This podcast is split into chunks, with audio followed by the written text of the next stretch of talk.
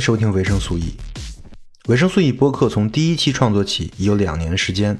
为感谢各位听众的收听跟支持，与对播客进行一个阶段性的总结，现特别制作了两周年 Special 系列。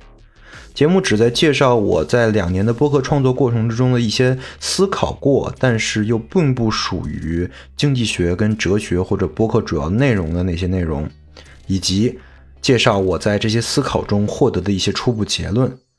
同时，Special 系列也将为两年来支持维生素 E 播客的听众送一些特殊的福利。本期是特别节目的第一期，主要讲述我对互联网以及互联网技术的思考。思考将以谱系学的方式展开。本期将讲述互联网的目的、互联网的诞生、发展的谱系以及现在的技术路线分析与未来的互联网可能性。愿你能有所收获。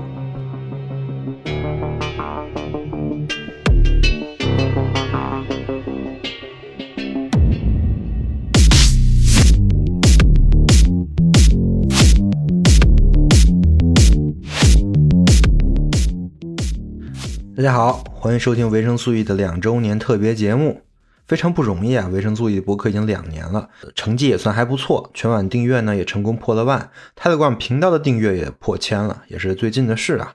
虽然不知道喜马拉雅的订阅到底有没有什么水分，因为有很多的订阅都是在喜马拉雅啊。不管怎么说吧，感谢各位对本节目的支持。不管你听过几期，不管你是不是每期都喜欢，不管是喜欢只喜欢闲谈系列呢，还是喜欢知识分享类呢，还是只喜欢圆桌类的节目呢，都没关系。你的每一次收听跟转发以及评论呢，都是我做这个节目所收到的反馈跟信号，也是支持我做出继续做出内容的动力因。好的，感谢完毕。大家的关注也好，订阅也好，收听也好，转发也好啊，或者说评论交流，其实我都是很感谢，也非常的倾听大家的声音。但是其实这都不是我做这个播客的目的啊。其实这个我第一期播客就说了，我其实不在乎播客有多少人听，或者说我根本就没图着通过这个播客做大做强，去吸引流量，去接广告什么的。虽然听的人越多呢是动力，但是不是目的，也不是决定我是不是要继续做下去的那个原因。这个其实还蛮有区别，大家可以感受一下。其实我很多的播客，很多期的内容里面都在讲，一定要区分目的和手段，要找到目的，而不是只是记住手段。所以大家也放心啊，就这个播客，就算没有人听。那我也会继续做的，因为我的目的不是说吸引流量，那我的目的是什么呢？当然，这就是 special 节目的意义，对吧？special 的第一期自然就要重申一下，我做维生素 E 播客两年了，我的目的到底是什么？这两年我图个什么，对吧？我相信很多同学对这个事情也有一些的疑问吧，因为我也碰到很多同学在问我，哎，你为什么不去当老师啊？或者说你为什么一定要？通过这个方式在分享这个东西呢，我这个目的到底是什么？我今天主要就强调一下。其实这个目的就写在我播客的简介里啊，但是肯定很多人都没有看，因为我听播客我也不看别人的简介啊，但也写到我 Telegram 频道的简介里了。其实所有有这个播客的地方我都写了这个目的，而且两年来一直都没变过。但是为了防止听众跟我一样啊，从来听播客不看简介的，那我今天再特地念一遍，我简介是这么写的。生命需要维生素 E，维生素 E 是一款完全免费的知识分享播客计划。我们分享构成这个世界、解释这个世界、创造这个世界的基础知识，并在基础上试图分析终极问题。我们相信真理的普遍性，相信人和人之间可以相互理解，相信我们最终可以通达真理。不知道大家能不能从这段话里看出我的目的啊？很多人肯定都看出来了。我解释一下，第一句“生命需要维生素 E” 是 slogan，没什么卵用啊。从第二句开始是手段啊，就是讲我这个播客的方法，就是分享知识，是一个免费分享知识，从而通过这些知识分析问题的播客。那第三句自然就是目的了。第三句是什么呢？我们相信真理的普遍性，相信人跟人之间可以相互理解。相信我们最终可以通达真理，就是我希望我和我周围的朋友都生活在这么一个世界里，一个我们都相互理解，我们都可以知道我们应该期望什么，并且我们会一起努力去达成这个期望的这个世界里，而构成这个世界的本身，就是我做播客的目的了。那肯定有人会觉得这事儿听上去好虚啊，或者说这事太大了，你这岂止是一个小小的播客可以达成的，对吧？但这话其实两说啊。第一呢。就比如说，我相信人跟人之间可以相互理解，但是我不是说我相信全世界所有人都可以相互理解，对吧？完全没有这么想过呀，我确实不是一个这么不自量力的人。但是我只是希望我可以使一部分人可以相互理解，而这部分人呢，当然越多越好啊。至于到底有多少，我其实没有一个设定一个目标，对吧？那也就是说，维生素 E 就是这么一个播客，它通过。知识的分享，以期望人人能达到一个相互理解，人人都了解什么应该是他们期望的，什么是真理，我们应该做什么，我们应该怎样去实践的一个播客。在两周间节目里的我特别提出这一点，对吧？因为我日常做的很多东西啊，可能看上去是没有关系的，比如说经济学，比如说哲学、闲谈、圆桌啊。现在我尝试的。节目的形式跟内容是越来越多的，可能有的节目会吸引一小部分人，可能这小部分人听到另外的节目就取关了，对吧？因为觉得很莫名其妙，可能对一些节目节目很不感冒。但其实我是想说啊，我做的所有东西的内核都是这个，所以说这就是我为什么要强调我做播客的目的。但是其实呢，我也是在一直反思的，有一个问题是在我脑子里转，这个问题就是。我想达到的这个目的，到底能不能通过知识分享的这个手段达成？这个问题直到现在我还在想啊，而且我也做了很多尝试，比如说闲谈节目，就是看看能不能通过一些很轻松的方式来去，嗯，让大家相互理解啊。呃，那那其实，在最近呢，我有了一个新的方向，我这也是我做 special 这个系列想说明的一个事情啊。呃，这个新的方向的启发是来自于维特根斯坦，当然准确的说呢，是来自于小野老师的《饭店二点零》讲维特根斯坦的节目。就是维特根斯坦，其实他在哲学研究里告诉我们一个核心的概念，就是生活形式。什么是生活形式呢？其实是一个很简单的概念，就是维特根斯坦认为，通过理性、通过逻辑来获得共识，是一个非常难的事情。呃，这个其实我相信大家都有感受啊，就是为什么在网上吵了半天架，大家都觉得自己是有道理那一方，但是就是达不成共识，对吧？但是有另外一种方向可以达成共识，就是生活形式。那生活形式是什么呢？说白了就是我们日常的一些怎么说呢？就是我们的生活，我们每天在做什么？我们每天。在跟谁打交道？我们在以什么样的方式打交道？我们在跟这个世界进行怎样的连接？等等等这样的东西，我们可以管它通称为生活形式啊。那也就是说，在维特根斯坦这里，只要我们有相同的，或者说类似的，或者说在某些方面上类似的生活形式，我们其实就可以在某种程度上达到相互理解。所以这就是我之前说的嘛，一直在思考的，有没有通过知识以外的方法来达到我播客目的的这个手段。按照维特根斯坦的意思，就是我们来构造一种类似的生活形式，那任何在这个生活形式之中的人就可以达到相互理解。OK，讲到这儿的话，我觉得我整个 special 节目想讲的东西跟目的，我觉得已经都说清楚了。我们已经有一个明确的方向，就是我们想构造一种类似的可以相互理解的生活形式。那么，达到这个事情的前提是什么呢？就是我们要理解我们现在的生活形式，就是我们理解我们现在是在一个什么样的情况下相互争吵着达不成共识的。而我们现在生活的主要形式呢，其实就是三个字儿：互联网。我们生活在互联网上，这句话如果说在十年前啊，其实可能还是说是无稽之谈啊。但是在二零二零年的现在，真的不是了。就最近五年，外卖、打车、支付、购物等等等的互联网场景的落地，已经使互联网作为一种生活形式，已经连接了太多的人，而且越来越深入，并且这个趋势没有任何的停滞，这个加速度还在上升。未来十年，我们的生活会不会变得以互联网为主，线下为辅呢？会不会从办公到休闲，甚至人与人的关系，都是在互联网这个场景上进行的呢？我认为这简直就是必然啊！因为就算现在我们已经有很多很多人是接近这样的生活了，那么既然我们想想了解，想找到一种可以达到共识的生活形式，那一定的我们要分析的就是互联网这种生活形式。毕竟大家能听到我这个播客。也是通过，也是受益于互联网技术，对不对？那我们这期就是 special 系列的第一期，就主要来讲一讲互联网是什么，我们现在的互联网的生活形式是如何逐渐形成的，而这种形式又会走向何方？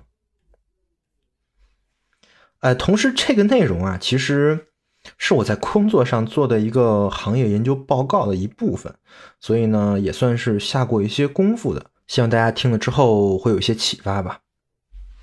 互联网是什么这个问题呢？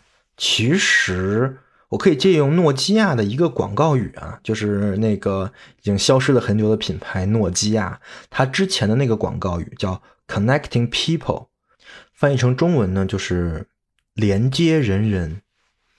这个意象其实就是互联网的出现跟不断迭代的背后的目的。连接人人就意味着人跟人的信息交互方式需要更迅速、更及时，信息量呢要更大，而互联网就是往这个方向进行演化的。至少在二十世纪到至少到现在都是以这个方向在演化的，对吧？在二十世纪五十年代之前呢，其实连接人人的主要手段呢是纸质的书信、电报、报纸、电话等等等这些东西，而人跟人相互见面的主要手段呢就是飞机跟火车，对吧？但是不管是电报、电话还是飞机跟火车，他们的目的都是把人跟人连起来，也就是连接人人。但是互联网不一样，我们在说电报、电话的时候，我们之前有个电，对吧？但是跟电脑那个电是不一样的，因为电报跟电话的电在英文的里面是 tele，就是 telegram，对吧？还 telephone 都是那个 tele，而电脑呢，其实你翻译成电脑其实是有问题的，它是它的词根应该是 compute，就是计算，对吧？它是一个计算器，但是这就这就是最大的区别，这面呢是 tele。这边是 compute，也就是说，在电脑出现之前呢，人跟人的连接是通过电的，是通过电讯号的。这个如果说专业是通讯工程的同学，肯定是比我更懂的呀。至于为什么电可以传递信息，呃，怎么怎么通过高势能跟低势能来代表信息这些事情，呃，我就不在这个播客里讲了，因为具体的原理我其实知道，但是实际上情况呢，我也不太懂。电信号是有它的弊病的，就是它传播的效率问题。二十世纪六十年代，随着电子计算机的出现呢，以计算机为主体的信息交互也出现了除电信号之外的新方式。麻省理工学院的克兰罗格博士在一九六一年七月份发表了第一篇关于分组交换理论的论文。这个论文呢，它证明了。用数字信号的报文信息交换，而不是用电信号的信息交换是可行的，这就非常重要了。这就是我们的互联网的第一步。互联网是什么呢？它其实是通过数字交换，而不是通过电流交换进行信息传输的东西。有了第一步之后，其实第二步跟第三步也是相当艰难的呀。因为互联网的报文交换、数字报文交换其实是受两大方面的制约跟影响的，这两大方面都是人类可能是最难突破的方面。第一方面呢，就是物理层的硬件网络方面，具体就包括电信传输、信号处理这些东西啊。这些东西呢，都是相当于底层的东西。比如说，我们手机上有个呃，我们手机上有一个信号器，对吧？要不然我们也不可能有信号。这信号器是怎么做的？里面的原理等等等这些东西，这些东西都非常的难，而且。其实是受人类的制程的限制的，就是你可以做多小，可以做的多袖珍，其实它就决定了你的这个传输的功效啊，这些东西。就为什么我们现在国家一直在说芯片是卡脖子的，芯片也包括通讯芯片，对不对？这是一方面啊，另外一方面呢，其实就是信息传输的算法，具体就包括你怎么将电信号转化为数字信号。以及怎么将数字信号以最有效的方式进行传播，这个就涉及到了数字信号交互的协议、算法，还有密码学的一些进步等等等。就这两方面可以说是硬件加软件吧，或者说硬件加算法这两方面同时决定了互联网技术的发展，也影响了互联网的未来。自一九六一年的那篇论文以来啊，人们就看到了可以通过信息，可以通过数码信息进行信息交互的可能性，从而呢就开始着力于发力这个情况。在二十世纪六十年代之后呢，决定互联网技术的发展的那两个底层技术都获得了飞跃式的进步啊。啊，物理层技术呢，我们有一个非常著名的定律，叫摩尔定律啊，就是说我们人类的硬件制造信息传输的硬件的这种水平，每多少多少个月来着？好像十八个月吧，好像就是能翻一番儿。然后你看，从一九六零年开始到现在，翻了多少番儿，对吧？这是一个巨大的进步。这个进步呢，就提高了大家的信息传输速度、信号处理速度。另外呢，在算法方面，包括数据交互的算法、数据存储的算法，还有数据计算等等等一系列算法的应用跟推出啊，也就决定了互联网的应用的程序跟生态的逐步的完善。所以，我们可以说啊，互联网的过去跟现在就是由硬件跟算法两个层面来决定的。那我们就可以通过分析这两个层面。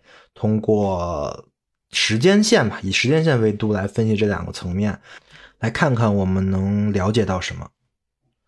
呃，我们把时间大概分成四个阶段啊。首先是一九六一年到一九八三年这个阶段，这个阶段呢，我认为是互联网的实验跟探索阶段。那个时候互联网还不叫互联网啊，原名叫阿帕网啊。首先是被运用于美国军方，用来传输与战战争相关的一些重要资讯。在一九八三年的时候，互联网才正式命为互联网，就是 Internet 啊，并且开始尝试民用。那也就是说，其实是在一九六一年到一九八三年这段时间，互联网是属于一个可能是保密的项目，或者说是只有绝少部分人才可以接触到的一种技术，而大部分人呢，还是在使用电话。信件或者电报这些沟通手段来使自己跟其他人相连，在这个时间内有一个非常重要的事情啊，就是在一九七四年的时候，TCP/IP 协议是提出了。这就是我们互联网使用的基础根基协议。这个事儿我是在常识系列的第一篇跟第二篇，就是讲网络那两期，都好好的讲了一下什么是 TCP/IP 协议簇，当时还做了很多的比喻啊。如果有兴趣的话，可以回过去看一看。总之呢，在一九八三年之后，互联网才逐渐进入了大众视野。为什么是一九八三年呢？因为在一九八三年，美国国家科学基金会，简称 NSF 啊，就是 National Science Foundation，建立了一个叫做 NF NSFNet 的一个机构。这个机构呢，你看有个 net 对吧？它的目的呢，就是把所有的这种计算机通过一个超级计算机连了起来，这就是最初的互联网。在一九八六年到一九九四年的时候，我认为是互联网到了第二个阶段。在这个阶段呢，互联网逐渐从军用，呃，扩展到了民用，从逐渐在只在高校里面是一个实验性的东西，扩展到了社会公众，逐步慢慢的了解互联网到底是什么。我们可以把这个阶段叫做技术启蒙阶段啊。按照我们刚才讲的，每个发展阶段呢，背后都肯定是有技术，都有呃硬件跟算法两部分在支撑。在这个阶段呢，最大的硬件支撑就是个人电脑的发展。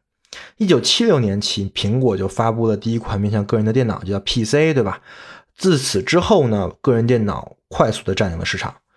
八十年代的时候，个人电脑的这个成本因为规模效应啊，跟摩尔定律的原因啊，大幅下降，走进了千家万户，成为了时髦的一个家电。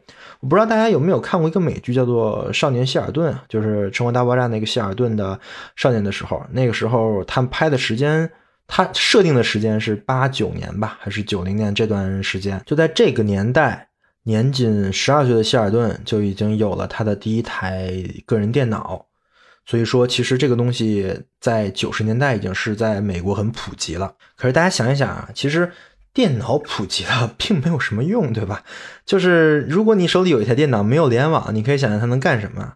呃，那个时候电脑性能还一般，就是那些游戏也都是那些非常初级的，可能就是只有字儿啊那种那种文字类的冒险游戏，所以它其实不能干什么，对吧？当时我看那个美剧《少年希尔顿》的时候，希尔顿那个电脑主要用处是给他爸妈记账，所以说一旦大家买了这么一个东西，又发现它用处不大的时候，自然就会探索它还能有什么用。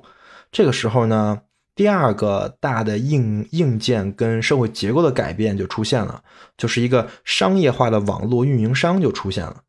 呃，什么叫商业化网络运营商？就是中国电信，对不对？在之前呢，互联网相关的这种硬件啊和运维啊等等等这些事情，都是美国政府出钱，对不对？因为毕竟是涉及军用啊。然后后来呢，拓展到大学里之后呢，也是有一个，还是那个我们说的美国国家科学基金会嘛，就是 NISF，他们来搭建的。呃，但是呢。这些搭建都仅限于校园里面的情景，哎，这个其实我觉得也挺有趣的。你看，咱们现在也有啊，现在还有一个叫校园网的东西，对不对？就是校园里面的网络跟外面的网络其实可能是两个概念，至少从这儿开始看到，你就会发现它有一个谱系上的区别。校园里面的网络是最先开始的，各大教育机构啊、科研组织啊，都是通过这些网络帮彼此连在一起啊，传个论文啊，等等等这些事情。但是后来。因为个人电脑的普及，大家对个人电脑呢需要干更多事情的这个需求越来越高了，那自然就会有一些商业潜力跟发展空间。这个时候的这个互联网的基础设施的一些建设工作，就交由商业公司来进行了。也就是说，从那个时候开始，中国电信的盈利模式就定了啊，就是这种类似的商业公司盈利模式，就是找个人收费，然后来搭基础设施，包括搭网线呀、搭主干网啊，然后搭交换机啊，等等等这些事情。那那个时候大家上网都干什么呢？呃，因为 其实那个时候。网速会非常的慢啊！大家也可以想一想，我最近网速快是从什么时候才开始快的？其实，在呃二零一零年之前，在中国的网速都可能是非常慢的，对吧？但是网速慢跟没有，这其实就是一个零到一的区别，是非常大的，还是 还是非常大的。那当时最流行的是在做什么呢？其实就两个事儿，一个呢是文件传输，一个呢是收发邮件。文件传输协议跟邮件协议就是最早两个应用协议啊。文件传输协议，我相信大家可能或多或少都接触过，就是 FTP，这就是最古老的互联网协议了。还有邮邮件协议，现在有很多啦，但是最早的就是 SMTP，还有 POP 协议。这些协议也是通过不断的迭代更新，沿用到今天。现在 I 现在 FTP 的更新版就是加就加密的 FTP，就是 SFTP 协议也是非常非常广泛使用在各类文件传输的这种状态之间啊。就比如说我们公司，比如说跟哪个公司要做个功能，那都是啊，你接个 FTP，我推给你吧。呃，一般都是这样的。像少年希尔顿，呃，肖顿他连上网之后，他要干什么呢？他去休斯顿大学下了好多论文，就是通过他们公开的 FTP 服务器来直接下载里面的论文文啊。这也是最早的互联网应用。但是其实听着没什么意思，对吧？其实你说你发个电子邮件，其实跟写一个信寄过去区别不大哈。区别就是你还得有个电脑啊。那也就是说，其实至少在那个时候，人们的生活形式还是没有被互联网有一个很大的改变的。该寄信呢还是寄信，该送包裹啊还是送包裹，只不过都是通过网络的这种形式而已。可能有的人会感觉到很方便，因为如果双方都有电电脑的话，肯定会方便嘛。但是电脑那时候还没那么普及，也就是说，可能那个时候寄信。也很有可能是一种更好的选择啊，但是这个时候真正改变人的生活方式的一个底层的协议就来了。这个协议呢，就是万维网协议，WWW 就是三 W 对吧？万维网的创始人是叫做 Tim Berners-Lee 的这个人啊，嗯，是原来是供职于欧洲原子能研究所。然后他在一九八九年到一九九一年这个期间，他就设计并实现了这个万维网的协议。这是个什么东西呢？其实就是我们常最常访问那个网页啊，就是凡是我们要输入 www 点儿什么什么什么什么出来那个东西，都是万维网协议里面按照万维网协议的规则写的这些网页。这套协议其实按理说是一个非常复杂的工程，也是一个。呃，因为大家都在用嘛，应该是一个很能赚钱的工程啊。但是我们的李博士啊，为了钟爱的是互联网事业，不计较个人利益，免费无偿的把整套协议标准跟创新的设计向全世界进行了提供。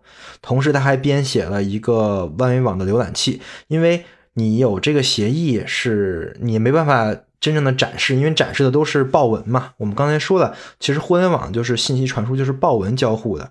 你怎么才能把这些报文变得？让人更易读呢，就是通过浏览器来来进行的。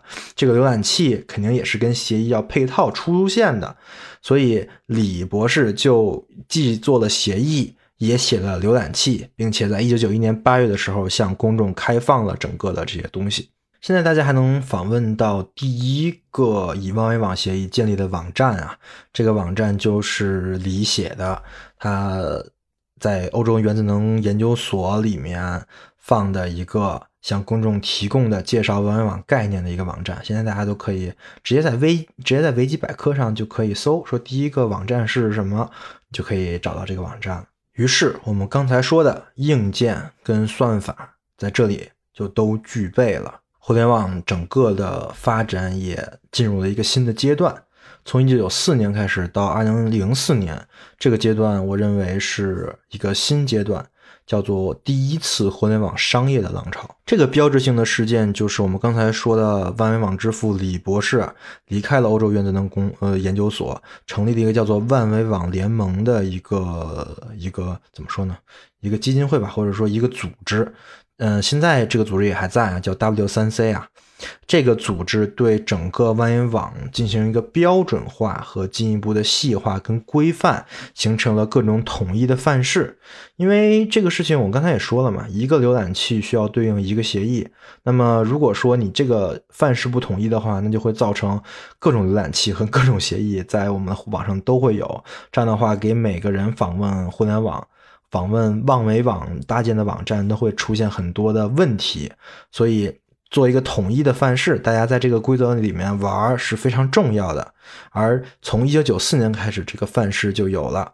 这个时候，任何人都可以通过此套规范来来在浏览器中找网页，同时，任何的内容提供者也可以通过此套规范来为公众提供他们想提供的内容。所有的基础设施都搭好了，那这块的利润跟未来的前景，大家也都能看见了。于是各类的商业公司就纷纷入局。我们管一九九四年到二零零四年叫做第一次互联网商业老长。呃，这个时代为什么是第一次呢？是因为它整个的技术架构还停留在我们可以把它称之为 Web 一点零的时代。呃，这个外部一点零是一个后出现的词儿，就是因为在二零零四年之后提出一个叫做 Web 二点零的概念。这个那提出这个概念的之前的那个时代，肯定就得叫 Web 一点零的时代，对吧？呃，就是一个我们可以说是万维网，就是 WWW 协议的早期的一个标准。那个时候还是因为硬件跟算法的一些限制，虽然它很多东西是打通了，但是那个时候的网页跟我们现在的网页看上去完全不一样。那个时候网页是以文字为主的。主要显示出来还都是那种大字儿、小字儿，然后微小字儿等等等这样的一个一个结合。主要呢还都是静态的网页，就是不太能动的。因为你要真能动的话，你想想这个带宽啊，跟你电脑的要求可能会更高一些。那个时候还不达不到啊。当然还有最重要的一点就是，那个时期的网页普遍都是。单方面交互的什么意思呢？就是你可以想象成你在一个公告栏里抛了一些字儿，也就是说，观看者只能看这个公告栏，知道你抛的是什么，他没有办法再去反馈，他没有办法反馈他已读，他没有办法通过这个网页联系到你，他也没有办法在这个网页上填任何的东西，就类似于一张纸啊，一个公告栏。那那个时候上网主要做什么呢？其实主要做两个事儿啊，就主要是查信息，对吧？就是查，比如说我要去在呃哪儿吃饭啊，然后我要去跟哪个公司合作，我需要去上网查一下那个公司电话。哎，他能干这些事儿，也就差不多干这些事儿了。所以那个时候比较火的网站呢，是分两种。第一种呢是网络黄页，就是我刚才说的查信息的那些网网站啊，就是你搜一个什么，可以在上面直接看到那个你想去的那个餐厅，今天电话他电话是多少？这种网页黄页。还有就是电子商务网站，电子商务网站呢，就是在跟现在电子商务不一样，没有涉及到任何支付啊，就是一个撮合的平台。什么叫撮合呢？就是你把你的要卖的东西。放在上面，我们显示一下，然后看到这个的人会给你打电话，对，最后还是打电话来定，最后怎么才能把这个东西送给你啊？这些都是线下的，只不过只是那个信息发布的这个环节，我们放到了网站上面。就这两种不同的应用，一个黄页，一个电子商务啊，就造就了两家当时的互联网巨头公司，一家呢是雅虎。一家是亚马逊，雅虎呢就是做网络黄页起家的，亚马逊呢自然就是电子商务。雅虎是一九九四年创办，那个时候基础设施刚刚商业化。我们刚才不是说了吗？Web 一点零时代第一次互联网商业造成就是从一九九四年开始的，也说它是一个最早的着眼于互联网这方面的一个公司了。那个时候大批的新网民涌入，呃，就涌入互联网啊，但是大家都不知道干什么，对吧？嗯，这个时候其实，呃，大家就想，哎，我能干什么呢？我就需要一个可以把所有互联网信息集合在一起的一个平台。哎，其实我觉得经历过中国互联网发展，朋友们肯定也对这个情况不陌生，对吧？就是大家刚接触互联网的时候，真的是无所适从，必须有一个门户网站，或者说一个导航索引黄页的网站，才能告诉我们应该去做什么。在中国的时候，那个时候就是什么二三四五，对吧？什么好一二三，最后发展到了新浪。所以说，你可以说雅虎刚开始就是美国的好一二三啊。但这么说好像有点侮辱雅虎，因为毕竟这个这个这个整个商业逻辑其实是雅虎先想出来的，好一二三是抄人家的，对吧？呃，这是雅虎啊，还有一个就是亚马逊。亚马逊原来是卖书的，对吧？呃，最早的业务就是在网上销售书籍。业务模式就跟我刚才说的一样，就是放一下那些书，然后如果想需要的呢，咱们电话订购。后来呢，当然就不一样了，因为技术技术在发展嘛。现在亚马逊也一直坚挺下来了，成为了可能世界上最大的线上的呃超市也好吧，或者说线上购物的地方。所以在那个年代的时候，人的生活形式是什么样的呢？其实很好想啊。就是我们可能对互联网很兴奋，我们回家就先用电脑，用电脑呢，就先登雅虎。雅虎，你就可以首先你看看这个主页上有没有什么新网站呀，你感兴趣的。如果没有的话，你就登录一些你之前经常看的网站，看看新闻，看看有没有什么新东西啊，等等等这些。主要还是提供一个类似于报刊或者说信息搜集的一个作用。那个时候其实虽然有了万维网协议，但是对人的生活好像也没有太大的影响，对吧？但是这太大的影响马上就来。这个影响就是搜索引擎。谷歌是一九九八年成立的，但是在谷歌成立之前，其实搜索引擎的相关技术已经就有很多的商业公司在做了。因为大家也发现了，随着互联网的这种内容的越来越多，确实一个网页黄页已经放不下大家想看的所有内容了。那这个时候呢，必然的人们就会心想于去。去思考我想要什么，然后希望去一个地儿去搜索，包括关键词搜索啊、关键字搜索啊等等等东西，来找到我到底想要什么这个网站，对不对？那最后做大搜索引擎这件事的为什么是谷歌呢？当然有各种各方各种各样的原因啊，其中有原因肯定是因为谷歌的技术厉害，他们这两个创始人写的代码牛，对吧？搜的东西准。这是一方面的原因啊，当然，另外一方面的原因就是根据跟互联网浪潮息息相关。我觉得更大的可能性是因为他们赶上了，他们就赶上了这一波。所以你看，其实人们在那个时候的生活形式的变化，或者在互联网的行为的变化，都是一个非常有逻辑的呀。而且这个逻辑其实是在，呃，你可以从中美两。个国家的互联网发展中看到完全完全一样的轨迹，就是刚开始大家都在用好一二三，对吧？后来发现百度成了最大的焦点了，流量从好一二三或者说新浪这种门户网站去到百度去了，对吧？在我们国家发生的这些事情，其实在美国，在相同的时间啊，就是你把时间往前平一个六年，就都发生过一遍。搜索引擎的出现其实是给。所有人啊，我觉得是可能是所真的是地球上所有人都产生了一个巨大的生活形式的变化，因为它极大的拓宽了你能认识到知识的可能性。你在搜索引擎上，你搜任何的东西，你都可以解得到一些关于这个东西的零碎的，甚至是非常专业的东西的答案跟系统，相当于相当于你有一个。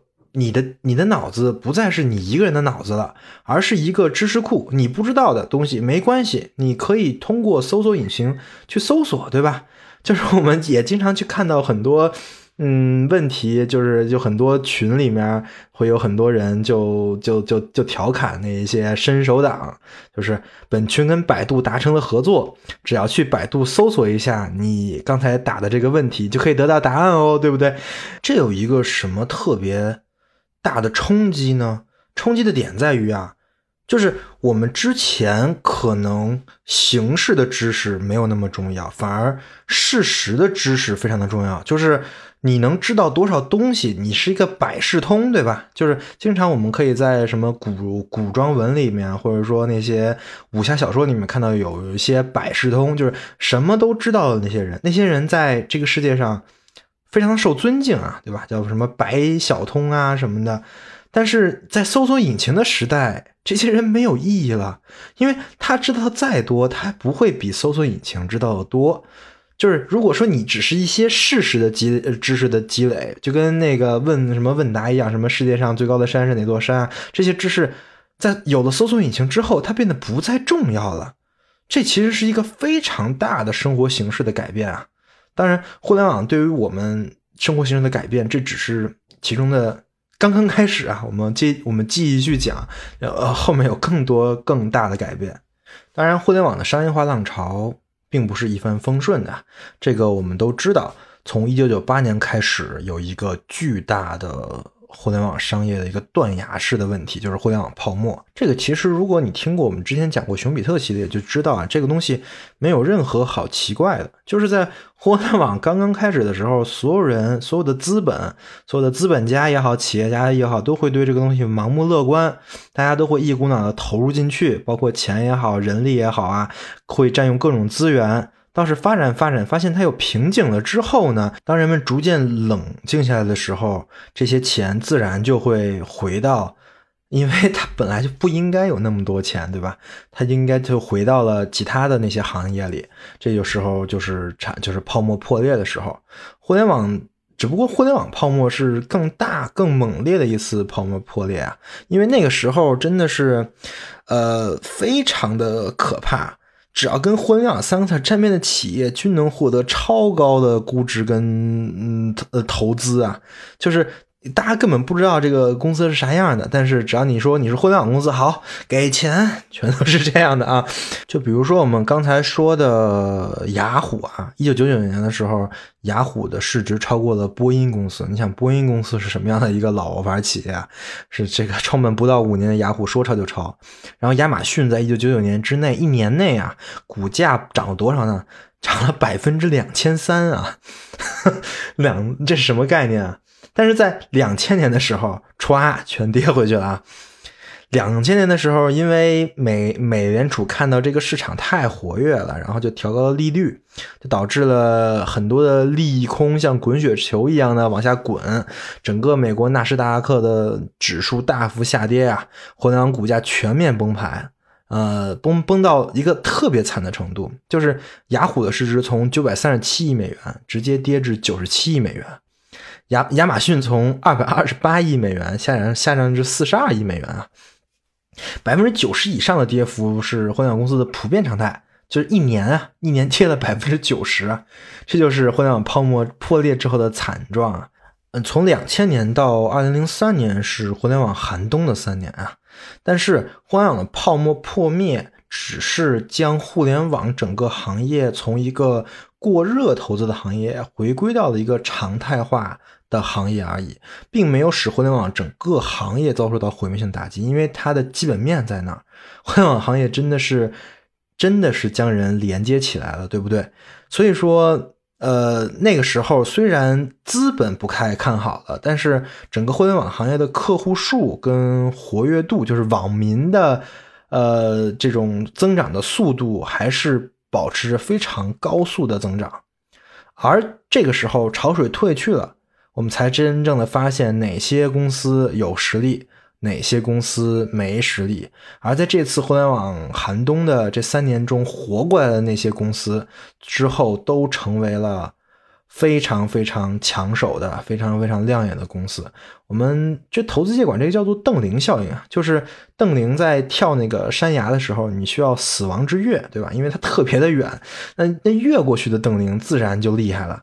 但是越不过去呢，那就摔到山崖底下了。所以那些熬过互联网寒冬的公司，将在下一个周期里获得一个腾飞呀。下一个周期就是二零零五年到二零一八年，也就是我想说的第二次的互联网浪潮。二零零四年的十月五号，在美国加州召开了第一届的 Web 二点零互联网大会，这是 Web 二点零概念首次在公众之中亮相。我把这个会之后的时代变成呃，称为一个新的时代，就是第二次商业浪潮 Web 二点零的时代。为什么呢？因为这个 Web 二点零作为一个技术的名词提出来的时候，它是具有一个跨越性的一个完全不一样，跟 Web 一点零的环境完全不一样的情况。对于 Web 二点零来讲，所有的用户，所有的互联网用户的生活形式将出现一个翻天覆地的转变。那 Web 二点零究竟是什么呢？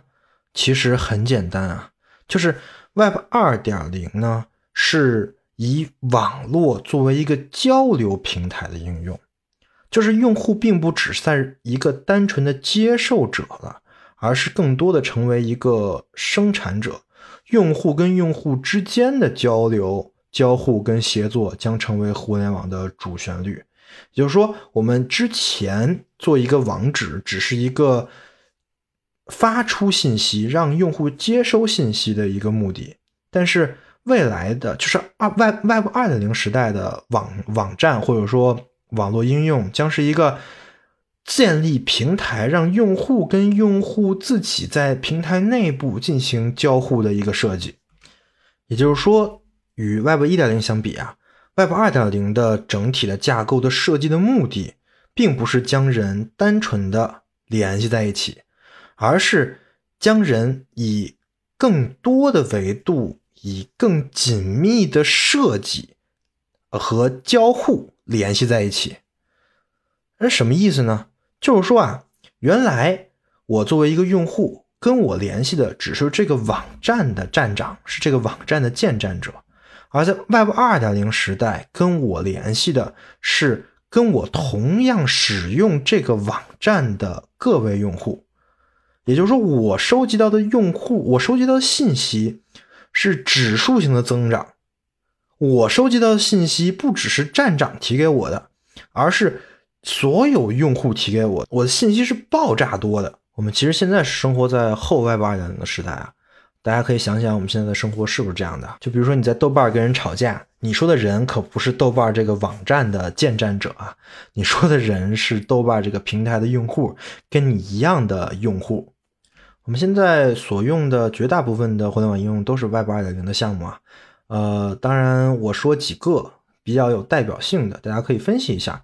首先呢，是我觉得最具代表性的，或者说一个乌托邦式的项目啊，就是维基百科。这可能是 Web 二点零时代最有意义的一个项目了。维基百科是从二零零一年开始运营的，呃，至至今为止，维基百科还是互联网整个互联网点击量最高的网站之一啊。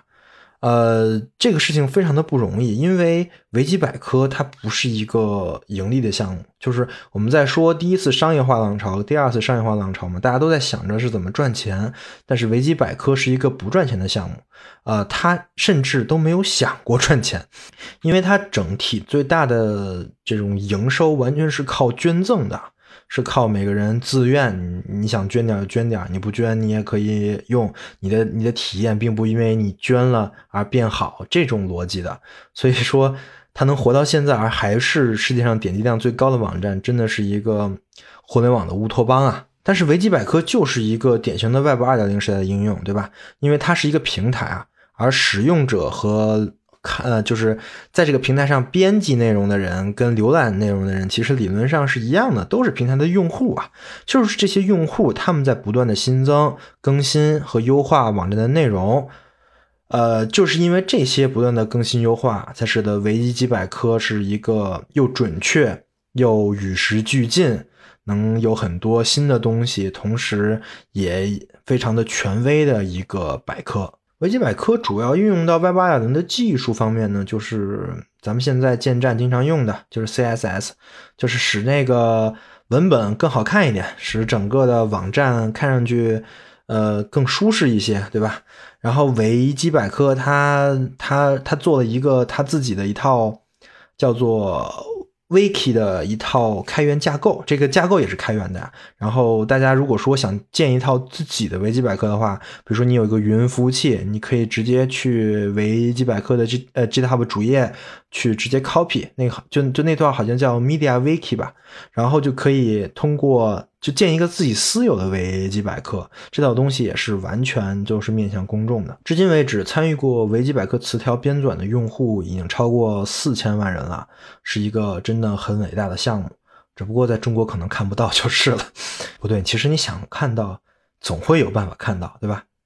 我们说了一个 Web 二点零时代的乌托邦应用，我们再说一些听上去没那么乌托邦的应用啊，比如说社交网络，对吧？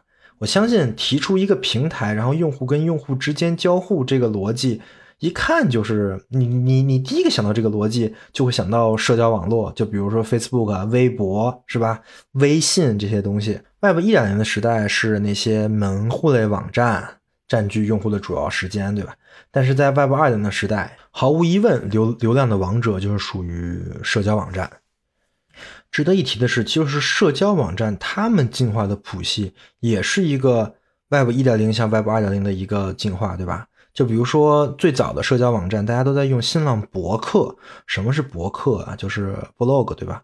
就是呃，每个人相当于新浪它提供一个服务，这个服务是什么呢？我们每个人不需要自己建站了，我们不需要再买一个服务器了，我们不需要通过服务器来上面在上面放我的网站了。它提供了一个类似于放网站的一个逻辑，你可以在上面写东西，那上面一般都写的是长文，对吧？我记得那个时候最火的就是韩寒，韩寒在上面经常写一些文章，然后大家都疯狂的转发。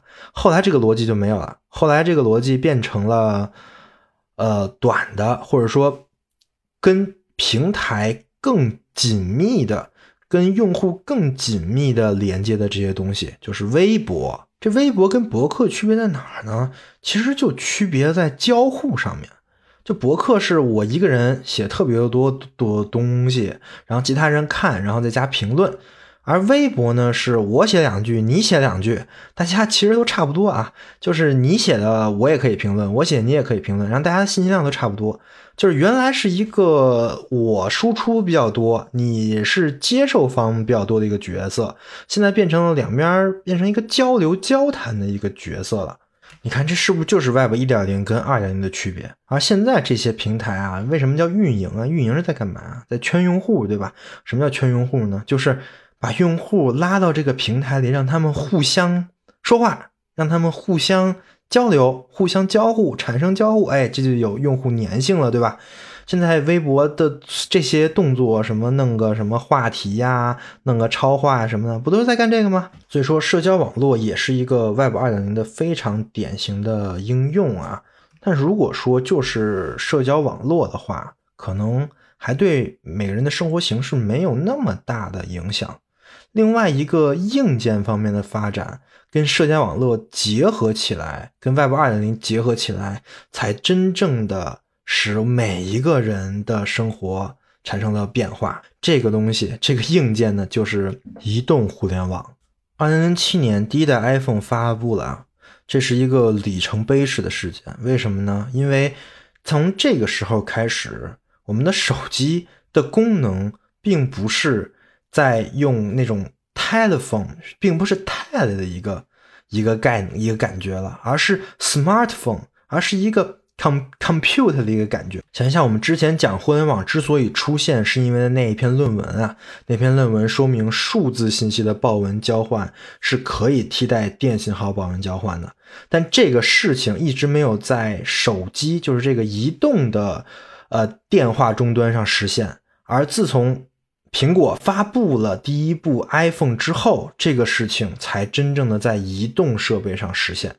也就是说，我们现在的移动设备，与其说是一个电话，倒不如说它是一个移动接入网络的终端更为贴切。因为我们绝大部分百分之九十使用手机的场景都是在使用网络，而不是用那个电信号的电话。原来我们使用互联网是用一台电脑，对吧？是一台很大的一台 PC 机加网线的形式，而现在我们是复用的打电话的网络，就是无线网络的形式，在一个很小的终端里在使用网络。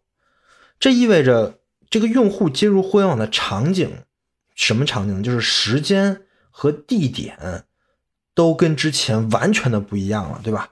因为是随时随地的可以登录互联网，可以通过互联网来收取和发送信息，这个太重要了，对我们生活形式的改变太大了。就比如说，随 便举个例子啊，就比如说，嗯，你之前上班，我不知道大家有没有之前上过班啊？啊，在没有手机之前上班，之前上班跟现在上班。是完全不同的班儿啊，因为之前上班的时候，比如说你没收到什么东西，你可以说啊，我下班了，我看不见，对吧？就我下班，我我五点之后我从办公室离开了，哎，这事儿跟我无关了。只有我第二天九点我再来办公室的时候，我这个事儿我才能继续干，因为。那个时候有很多很多的事情是只能在办公室里做的。那你看看现在呢？现在这种事情不不能说没有啊，真的是越来越少，对吧？你看现在有很多的公司都可以永久的不不去上班了，对吧？可以远程的接入，靠的什么呢？靠的就是你有一个七乘二十四小时可以接收指令、可以处理信息的能力。这个信息、这个能力的来源就是你的手机、你的无线网。这特别提一个应用啊，就是钉钉。用过钉钉的应该都知道，这个钉钉这个东西对于员工来说有多痛苦，是吧？就是它可以叮你一下，这个叮你一下呢，它可以随时随地啊，它不，它可不分什么时间的。比如说你半夜三点，哎，叮你一下，它就是叮你一下。你不处理可以啊，但是你没有任何的借口是说，哎，我没收到，这个借口是不存在的，因为它你确实能收到，而且你确实有能力处理，就通过你的移动的网络设备就可以处理。我举这个例子，其实是想说明，就是手机这个东西，作为一种互联网的终端来说，它把互联网的所有的能力跟人的所有的时间强行绑定在一起了。就是通过手机，人是可以七乘二十四小时，随时随地的。连上互联网的，而且人甚至现在我们的社会是，你应该七乘二十四小时随时随地连连到互联网。有很多工作，它就要求你七乘二十四小时随时随地，不论你在哪儿，你就需要处理，对不对？而且不只是钉钉啊，所有的这种 Web 二零的呃网络架构都在做这个事儿。呃，因为他们有获客要求，有盈利要求，对不对？所以他们一定想让你尽可能的把你的时间花在你的手机上，花在这个应用上面。啊，移动互联网的出现还有一个特别大的影响啊，就是 A P P 这个形式，它逐渐取代了通用的互联网协议，就是万维网加浏览器的这种这种形式，成为一个新的。流量的入口，而且成为越来越重要的一个流量入口。这个事情开始的逻辑其实也很简单，就是因为，呃，以 A P P 这种形式来来使客户访问呢，它更高效。因为确实，我们现在原来在手机这种移动设备出现之前的所有的网络协议都没有考虑过这种移动设备，对吧？所以说，与其考虑旧协议的兼容，不如我们新做一套，或者说不如我们使用一些新的架构来思考这个问题，可能会更方便一点。事实上，苹果也确实是这么鼓励大家做的。他他他开发了一套他的那边的工具，当然后面安卓也有啊，是专门做 APP 的工具。通过这套工具呢，就可以使用他们的硬件，调用他们硬件一些底层的性能来来做自己的互联网应用。这高效是高效了，但是 APP 作为互联网的流量入口，它有一个非常大的问题啊。它的问题呢，就是它封闭了。就是 A P P 远离了万维网协议之后，它也远离了万维网当时最开始的时候倡导的免费跟开放。你想万，你想万维网支付，它可是把它所有的呃知识产权技术全部都捐献出来了。万维网从开始到后边一直都是一个免费且开放的状态，但是 A P P 出现了之后，这种免费跟开放的事情逐渐要小了。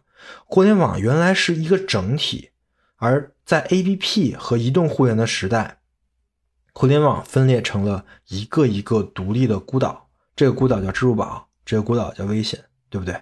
移动设备配合 Web 二点零这两个东西的合谋，就有了另外一个也是非常非常重要的一个现象，就是数据。因为比如说我在使用。我在使用电脑的时候，你收集到我的数据是非常有限的。我只你你只能收集到我的浏览记录，甚至你浏览记录搜搜收集不到，你只能分析我在一个网站上的行为，对吧？但是移动设备 APP 它能收集到的东西可是不一样的，因为移动设备是跟着你走的，你的日常的一举一动，你去哪儿了，你说了什么，你走了多少步，你还用过什么其他的 APP。我其实都可以知道，对吧？我们刚才说了，社交网站其实就已经是一个，呃，用户行为非常多的一个，因为跟用户要不停的交互嘛，是一个 Web 2.0的典型应用了。如果社交网站再配合上移动 APP，那它能收集到的数据。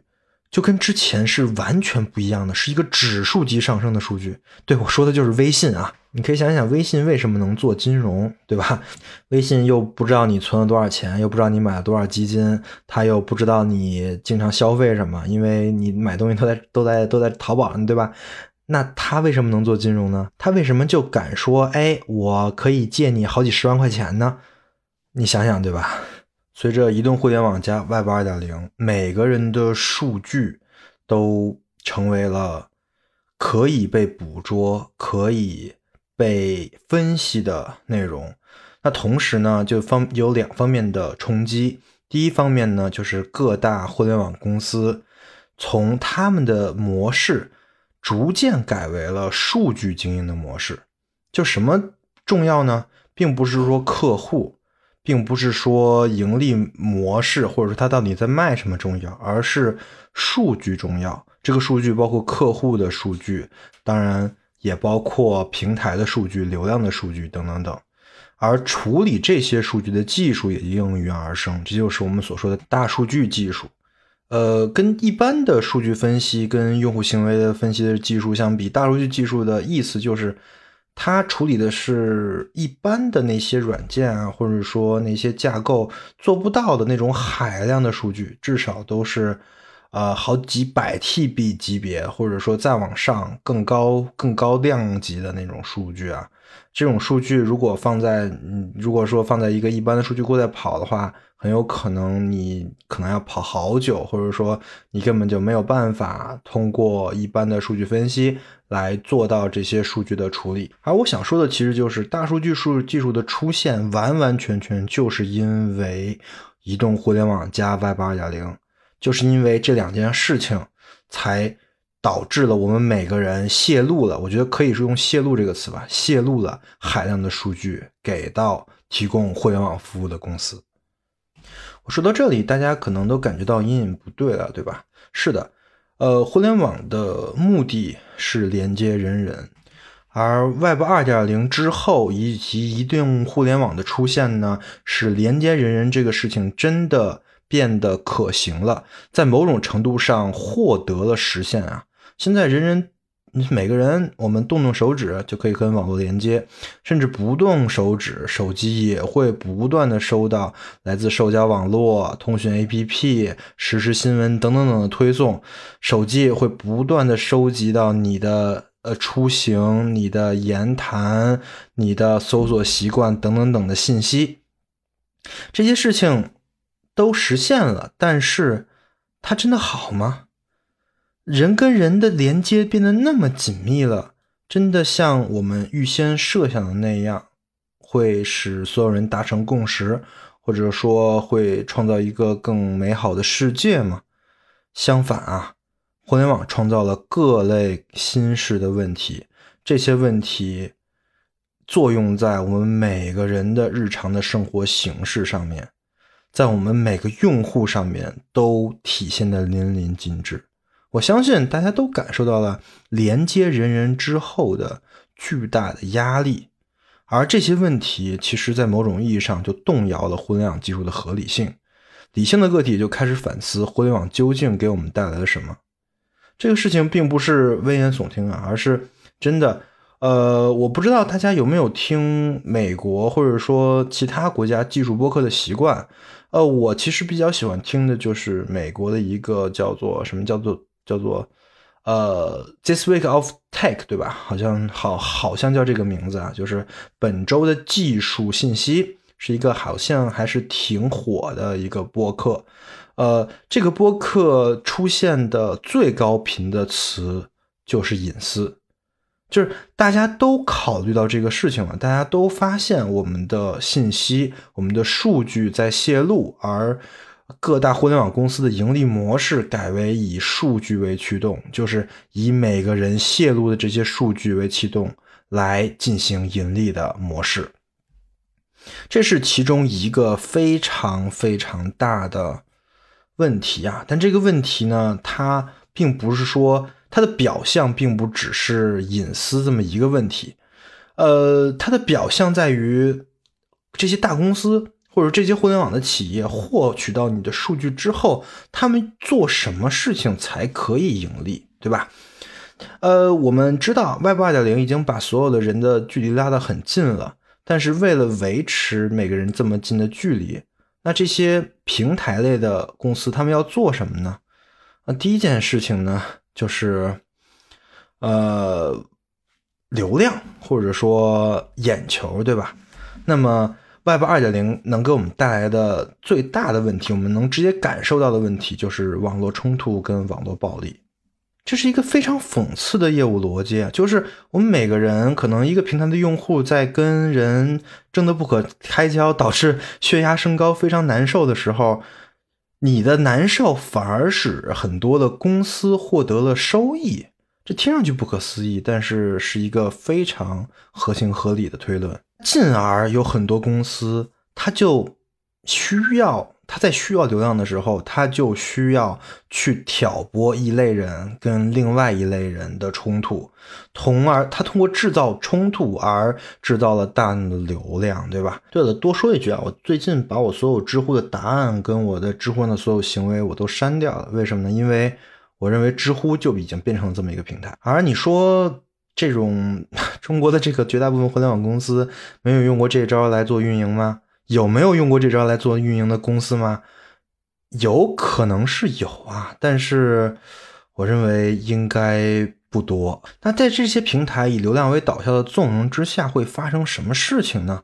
其实很简单的事情，就是我们每个人都很容易在互联网上看到支持自己的。跟反对自己的两类人，这就意味着我们可以在支持自己的底下疯狂的刷，我们可以去抱团取暖；同时呢，我们可以去反对人的这个底下，我疯狂的刷，我就可以去骂他们，对吧？我可以抱团对对立，然后从而可以会导致各种各样的，比如说言语谩谩骂、挑衅、人身攻击，再往后呢，就是网络人肉、网络暴力等等等严重的事件。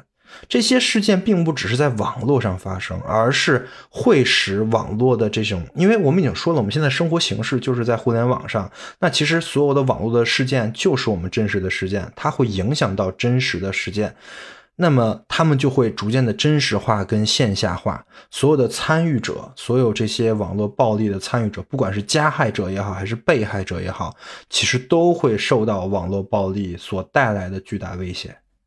当然，网络冲突跟网络暴力还只是，嗯，把人跟人拉近之后的一个小问题呀，后面还有更大的问题。第二个问题呢，就是网络边界问题。呃，互联网拉近了人跟人的距离，但是这个距离是不是有点太近了呢？我们每个人可能。我觉得大家都有感受啊，就是你在很多的互联网的公司或者服务的面前是透明的，这就是另外一个 Web 二点零时代留下来的问题，就是我们甚至可以把它当成了当目前互联网行业的主旋律啊，就是个人的隐私与互联网公司的的收集的一个对抗的叙事。当然，可能现在就有同学说：“哎，我现在其实就是透明的，呃呃，可能是不管是微信也好，支付宝也好，知道我所有事儿啊。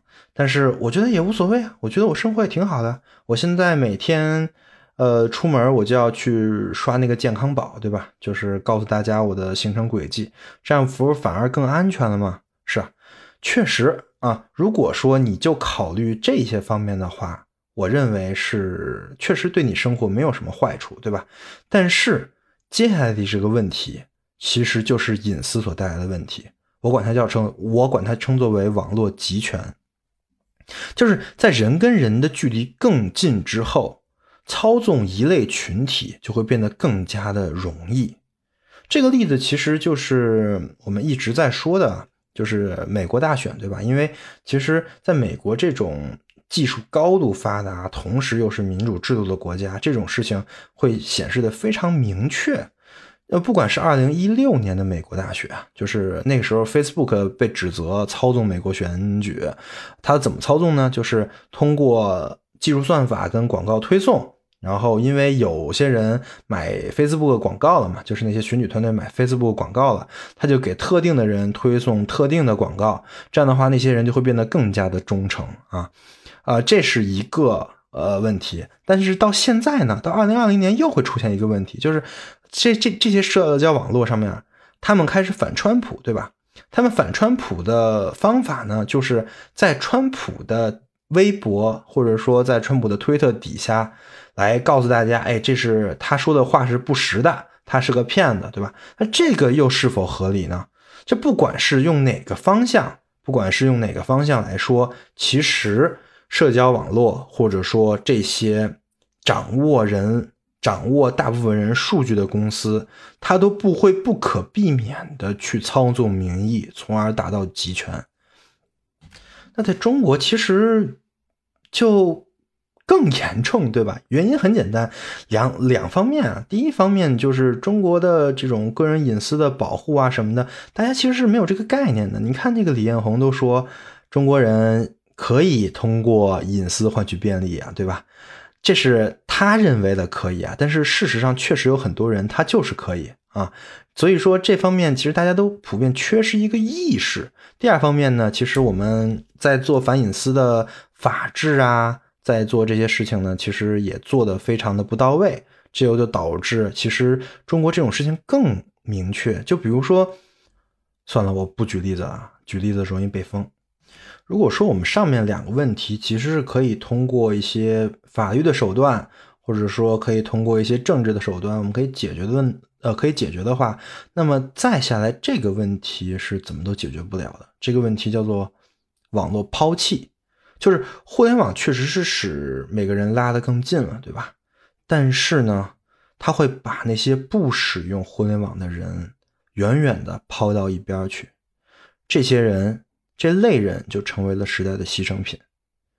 呃，前些日子有一个新闻挺有意思的，就是一个八九十岁的老爷爷吧，因为银行有一个什么业务，然后那老爷已经卧床了。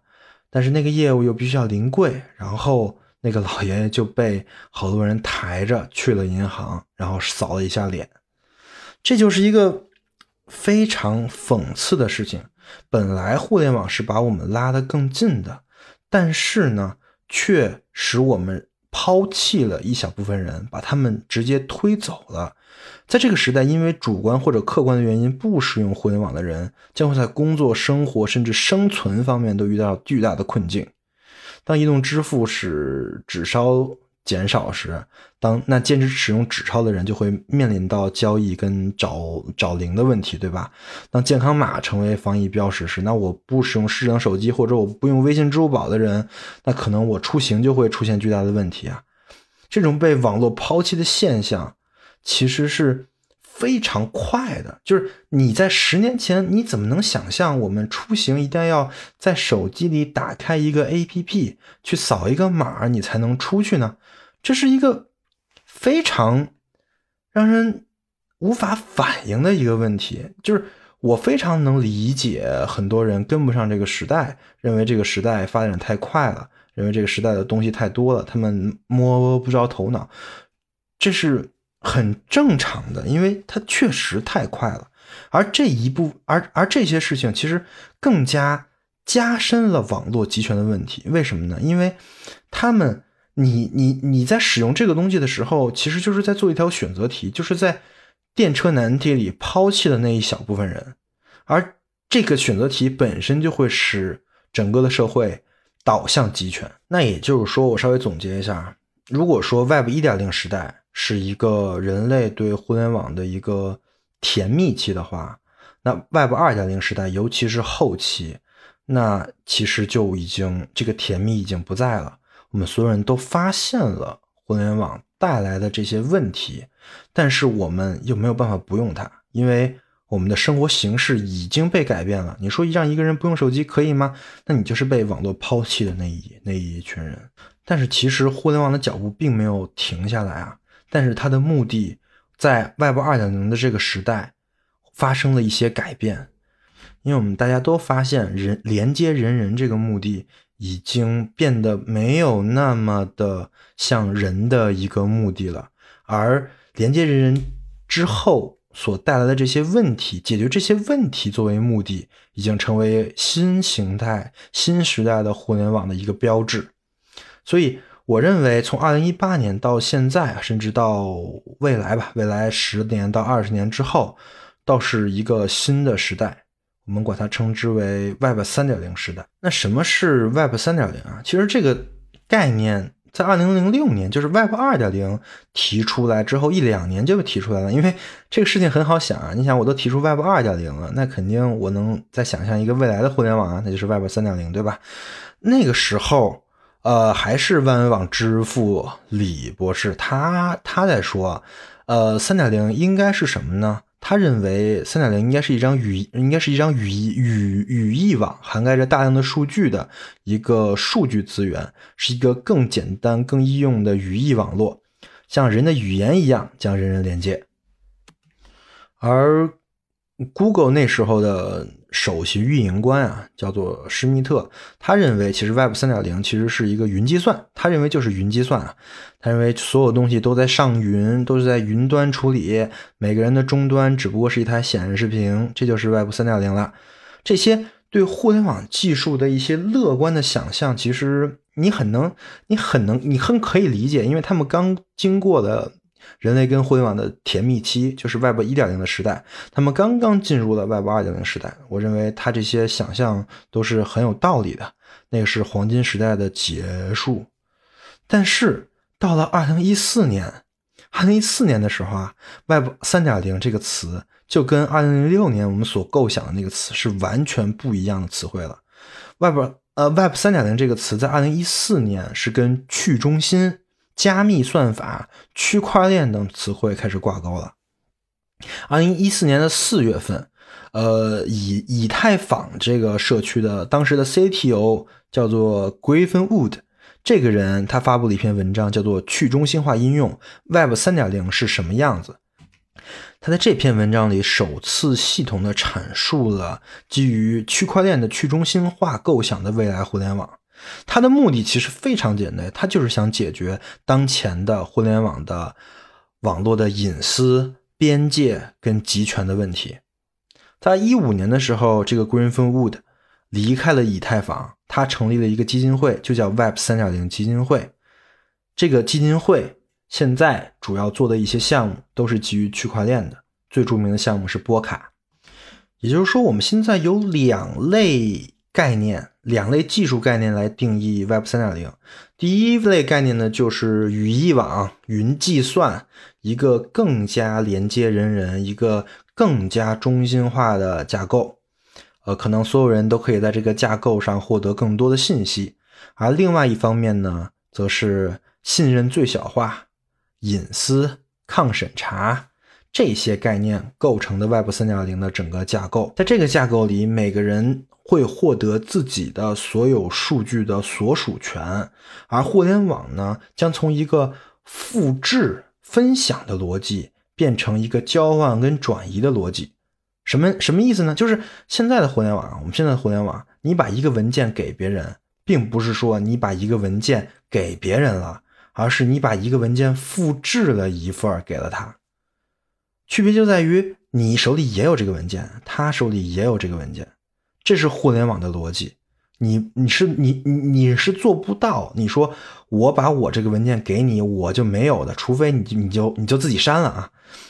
而 Web 三点零他们想做的是什么呢？他们想做的是，你把这个东西给到别人了，好，别人有这个权限查看这个这个文件，但这个文件的所有所属权还是你的，你可以随时取消他的查看这个文件的权限，而这个文件并没有获获得什么。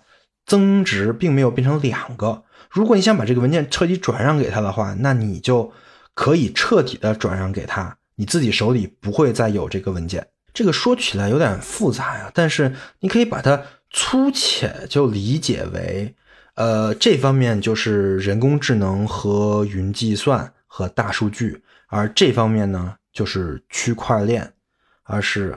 而且还是原教旨主义的区块链，还不是说我们现在中国现在正在讨论的那种区块链。也就是说，我们现在啊正在一个十字路口上面，未来的互联网可能会向这两个方向发展。我们不知道它究竟会向哪边走，可能两边都走，可能一边边一一边会战胜另外一边，很有可能两边都不是正确的答案。但是我们站在现在这个角度，我们可以给出未来的一些技术的可能性。那我们还是从硬件跟算法两方面来说啊。首先是硬件，未来我们能看到的技术的可能性有两个，一个呢是五是是五 G，对吧？就是五五 G 为什么是国家一个战略呢？它的核心的问题就在于五 G 的传输速度是可以媲美有线传输的，而且它的稳定性也是可以媲美有有线传输的。这个是什么逻辑呢？就是。我们现在，有还是有很多东西只能在通过有线传输，因为我们是需要它的稳定性，需要它不断，需要它有更好的速度。而这些东西在五 G 时代全部都可以变成无线传输，这是未来的一个技术发展。其实还是在连接人人的方向做得更好、更完善，对吧？另外一个方方向呢，就是马斯克的星链，这个这个方向其实。呃，我觉得大家应该也都清楚啊，也就大家或多或少听说过，就是马斯克的 SpaceX 公司打算在呃二零二五年之前吧，发射一万二千个近地卫星。这个时候呢，这么多的近地卫星绕着地球转呢，就可以解决在整个所有人的一个使用网络的问题。就是说，以后大家不再需要在地面上布基站，不不再需要在各种各样的地方去拉线了，直接使用卫星的网络就可以达到快速上网的一个逻辑。但是硬件上面其实没有什么特别多的分叉呀，还都是往着更快、更高、更强的这个方向去发展，还是往着。更加紧密的连接每一个人的这个方向去发展，对不对？啊，这个在未来我也没看到有什么别的硬件的可能性，应该还是会往这个方面去做。但是算法层面就不一样了，对吧？我们刚才已经说了，算法层面有两个巨大的生活形式的争争论啊。一个方面呢，就是我们继续我们现在的路径，我们继续研究 AI，我们继续研究大数据，我们使每一个人都可以更高效的在这个社会上，嗯，工作，可以有一个更高效的治理术，我们可以去通过这些东西来规范每一个人的行为，这是这是一个方面啊。另外一个方面呢，就是我们要保护每个人的隐私，我们要保护每个人对自己数据的权利。我们要通过一个技术架构来使每个人的数据真正的属于他，而不是被大公司所窃取。这是另外一个技术的逻辑。这两种逻辑现在日新月异啊，真的算法一一天一个样。就比如说区块链这边吧，区块链这边从最早期的比特币。到以太坊，然后再到波卡这个项目，再到现在以太坊二点零，嗯，每天都可能，我不不夸张的说，每天都可能有一些人提供一些新的算法来告诉大家，哎呀，你要这么搞，你要这么搞，这个隐私就能保护了，哎，你要这么搞，这个钱就可以无障碍的流通了啊。这边是区块链这边，另外大数据这边和人工智能这边。算法就更多，对吧？有各种各样的，包括人脸识别、图像识别、语音处理、NLP 等等等等等，语义识别等等等这些东西，来分析数据，来在这些数据里找到规律，来使所有人更好的去运用这些数据，呃，做治理也好，做权力的转移也好，或者说攫取财富也好。我觉得不论如何，这两种理念在可见的未来应该是不会停止的吧？因为人，因为连接人人的口号已经不再正确了。现在我们已经分叉了。如果说你往前一步呢，是就继续拥抱互联网的便利，那你往后一步呢，需要重新设计互联网的底层协议，建立去中心化的互联网形态。那你到底是往哪边走呢？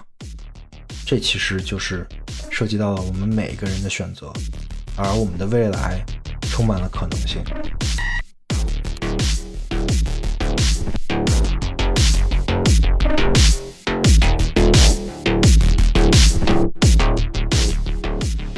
感谢您的收听，维生素已经两周年了。在两周年之际，主播为各位听众准备了大量的质量很高的福利。所有的福利领取与主播交流、与听众交流的平台均是 Telegram。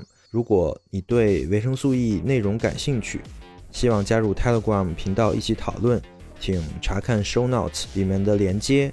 若不了解什么是 Telegram，或不知道如何加群，也可添加维生素 E 小助手的微信，向小助手进行咨询。维生素 E 的频道期待各位的到来，让我们一起共建新的互联网生活形式。如果本期内容对您有帮助，那应该也对您的朋友和亲人有所启发，所以欢迎在各大社交平台转发本节目。好的，广告打完，我们下期再见。